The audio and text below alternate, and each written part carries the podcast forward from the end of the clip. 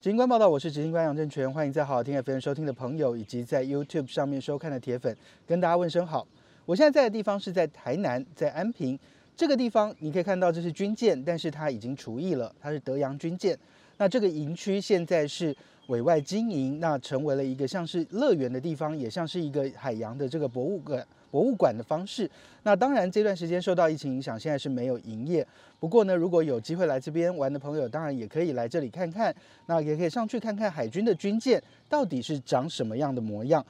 那当然，今天来到台南，台南也是一个宫庙非常多的地方。大家也都知道，其实台湾的宫庙体系真的是力量非常的庞大。那宫庙之外，其实它算是一种宗教的力量，也是台湾人民信仰的中心。那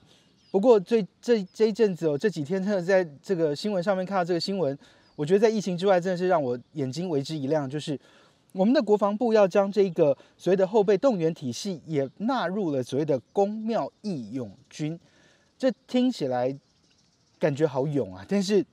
我就看到很多军事迷，看到很多的这个军事记者，还有就是。呃，立法院的这些国会助理们，大家都在讨论这件事情。那大家问的第一句话就是“公庙义勇军”的英文要怎么讲？那我就要来让大家所有的铁粉们，大家想一想啊，你们大家也可以思考一下，“公庙义勇军”的英文应该是什么？然后大家三秒钟思考一下。但我看到了一个，我看到这个英文之后，我整个拿着电脑狂笑，因为我看到的第一个答案叫做 “Bagajon Force”，好，然后还有人讲叫做 “Temple Fighters”。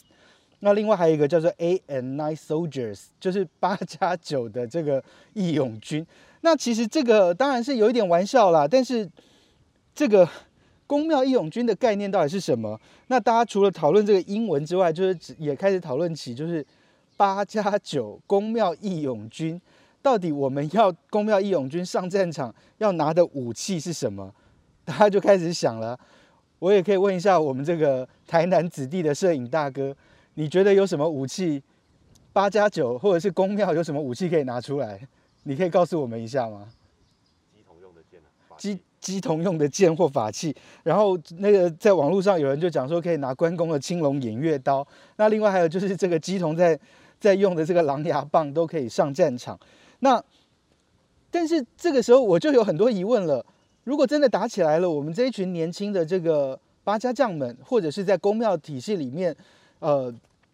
就是在服务公庙的这一群年轻的朋友们，难道如果真的打起来，他不用上战场吗？他不用被征召吗？我们这个公庙义勇军到底它的实际内容是什么？他的想法是什么？我我非常的好奇哦。那其实大家其实我看到网络上大家的反应都是直接就就先骂，就会觉得说这个公庙义勇的系统，它到底能够发挥多少作用？他有人就讲说，美国都已经是往太空军种在发展。我们台湾怎么还会再用义和团式的再用这个所谓的公庙义勇军？那我我就很好奇，我相信国防部不至于蠢到这种地步，所以我就打电话去问了。那我大概也慢慢了解，因为其实这公庙义勇军会获得立法院的认证，会获得立法院法制局认为可行，这个其实一定有它的道理存在。我我我很想知道这个认为可行的意义是什么，所以我就去问了。那我后来才知道，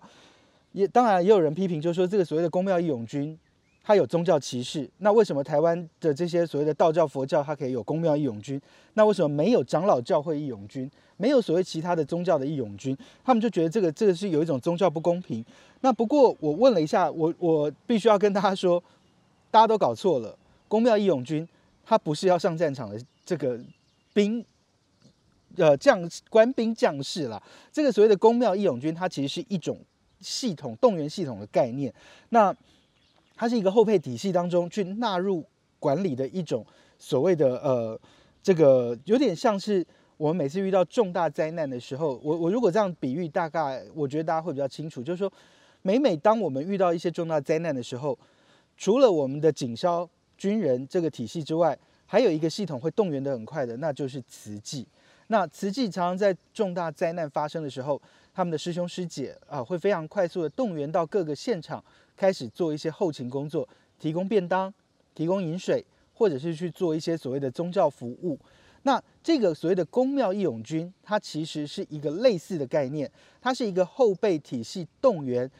来作为后勤补给的一个概念，也就是作为一个后勤的中继站，或者是这一群所谓的公庙义勇军，也就是公庙义勇的这个系统，他们可以作为后勤资源发放的这样的一个呃非常重要的一个一个一个组织哦。那这个其实这样可以完备比较完备所谓的这个所谓的在作战时期的后备动员规划。那也要告诉大家，这个所谓的后备义勇军的这个系统，它未来不是由国防部来主管，它的主管机关是内政部的民政司，也就是说，要由民政司来动员这个所谓的公庙体系来做这一些所谓的军事后援的东工作。那这个所谓的呃，我们台湾的公庙体系哦，其实台湾的宗教体系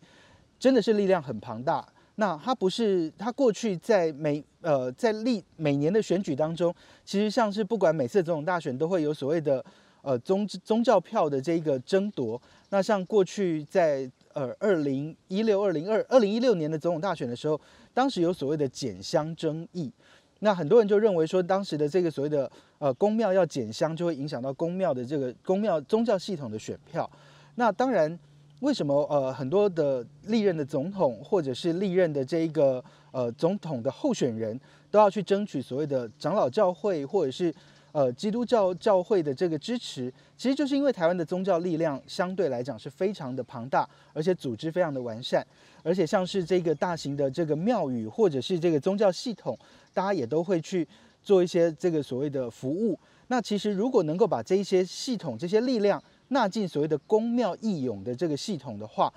对于在真正要作战的时候的后勤，还有就是一些相关的服务，甚至是成为某些的这个据点的时候，他们会发挥出一些关键的力道。所以这个公庙义勇的系统，它并不是真正要上战场，也并不是真正要拿着所谓的青龙偃月刀，或拿着法器、拿着狼牙棒上场，像义和团似的要来跟这个敌军来做这个厮杀跟攻击。这个概念要先跟大家澄清，我觉得这个公庙义勇系统它并不是我们想象的这样子。那其实，而且呢，这个公庙义勇系统，大家会去刚像前面大家在讲英文，这是什么八加九 force 八加九八加将，他们其实这一群年轻人，如果真的在面对作战的时候，他们一定会被后备动员。一定会被征召，会被召招进到军营里头来，成为这个所谓的后备战士，也会成为第一线的这个防守的力量。所以呢，对这个呃这个公庙义勇系统的概念上，它绝对不是说把这些人集合起来，拿刀拿拿拿拿菜刀啊，拿什么东西上上战场去打，并不是这样。那后备体系的思考其实是一个非常全方位，必须要比较全方位去思考的。像我我不知道老一辈的比较老的这个。呃，铁粉或者是说比较资深的学长学姐们，还有一些资深的民众，可能你们就会看过我们以前的公车后面都会写一个“动”哦，就一个动作的“动”，动员的“动”。那那个“动”字其实它就是一个所谓的后备动员的概念。就当这个呃真的战争已经爆发要开始的时候，其实这个这个动员就包含这个所谓的车、船，还有就是机具都要动员进入我们的这个作战体系当中了。那老一辈的有看过这样的一个动字，那其实除了公车之外，还有像什么怪手啊，还有像什么砂石车啊、啊山猫啊等等，它其实后面以前都会写个洞，那就是所谓的动员编号。那其实不是只有这个啦，那像是我们在汉光，我在汉光演习看过，就是曾曾经陈水扁在担任总统的时候，在台中的大安海滩上演了一场所谓的反空机降的演练，也就是动员这些所谓的民间机具，像是怪手啊、山猫啊等等的东西。他们当如果说呃有对岸的这个敌军要空降的时候，他们就把怪手的这个铲子往上摆，它成为一种反空降或反空机降的这个所谓的阻碍物。那当时就看到，我就理解说，哦，这是一种所谓的后备动员的力量。那另外在曾经在汉光演习的时候，也动员到了渔船。为什么他们要从台湾把这个所谓的后备兵力借由渔船送到前线客，或者送到任何一个可能需要这个？后备兵力支援的地方，那所以就是说，这个整个动员它的概念不是只有这个所谓的，它是一个全方位把所有的民间力量组织起来的。那这个所谓的公庙义勇的概念，就是把民间的力量组织起来，来作为这一个呃后备动员的时候，或是真正作战的时候，它能够发挥的一些力道。那当然，这个后备体系的动员体系真的是还蛮多蛮广的。它不是只有这个所谓像我们刚刚讲到的这个什么，呃，各种机具的动员，各种人力的动员，还有包含各种体系的动员，它其实是一种所谓的民防概念的一种集结。那它其实是一个有逻辑思考的概念。其实，在后备动员的系统当中，有很多的所谓的义勇系统。那后宫庙义勇哦，那那个军字其实我觉得有点多余，因为那个公庙义勇军，那感觉就真的很像义和团。那它其实是一个公庙义勇的系统。那为什么会用义勇？因为它就是一个民间力道的一个一个一个动员。那像其实，在后备指挥部里头，它现在除了未来会多一个所谓的公庙义勇系统，它负责这个后勤之外。其实很早就存存在的，就是有一个叫做山地义勇。那这个所谓的山地义勇，也就是在后备指挥部里头还有一个山地连。那它最主要的就是动员原住民系统的这个所谓的民防的力量。那他们除了动员这个可能在山上的这个原住民之外，那另外还包含原住民合法持有的猎枪或者是其他的这些东西，他们也都是这个所谓的呃山地义勇系统。当他需要去做规划动员，当真正作战发生的时候，他要能够发挥关键的力道。那另外还有就是像我们很有有很很强大的这个所谓的义消的系统，所以也有所谓的消防义勇。如果当真的做这个战争发生的时候，救灾救难，它不会是只有军警消在做，而这个义勇这个这个所谓的消防义勇的系统，它也要纳入这一个所谓的管理动员。让这个战场更有能量的去做这一些所谓的呃这个这个可能就是消防上面或者是在救援上面需要做的工作。那当然，它就是协助战场来负责把这个战场后续的清理啊，还有就救援工作能够做到比较完整的思考。那其实后备体系的这个整个动员呢，它其实就是在战争爆发之后，它才会去动员的这个体系。但是我我觉得，不管是像我们讲的这个所谓的公庙义勇系统。哦，或者是我现在所了解有所谓的山地义勇，或者是消防义勇这些系统，它其实呃，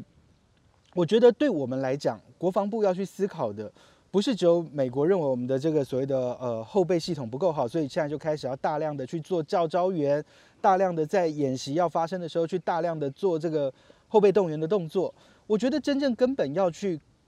要去做的事情，应该是我们的。军队的实力要能够被厚植，我们的建军规划要能够完善，我们的军队的人力，像是这个，呃，我我们军队里头的人力人力资源，就是说包含兵，包含志愿役士兵，包含呃，可能就是这个所谓的后备将领的这个动员等等，都需要能够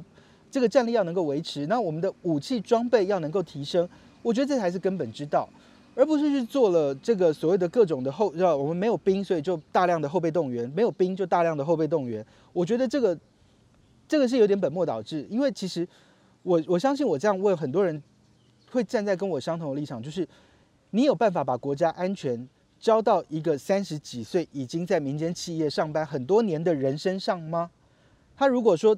当了四个月的兵，回到民间去做他的工作，然后每年进来玩个两个礼拜。他就可以成为一个合格战士。我想这对很多人来讲，他是没有办法相信的。我觉得国家安全也不应该交由这些交到这些人手上。而且我觉得，如果真的要动员到这些人上战场的时候，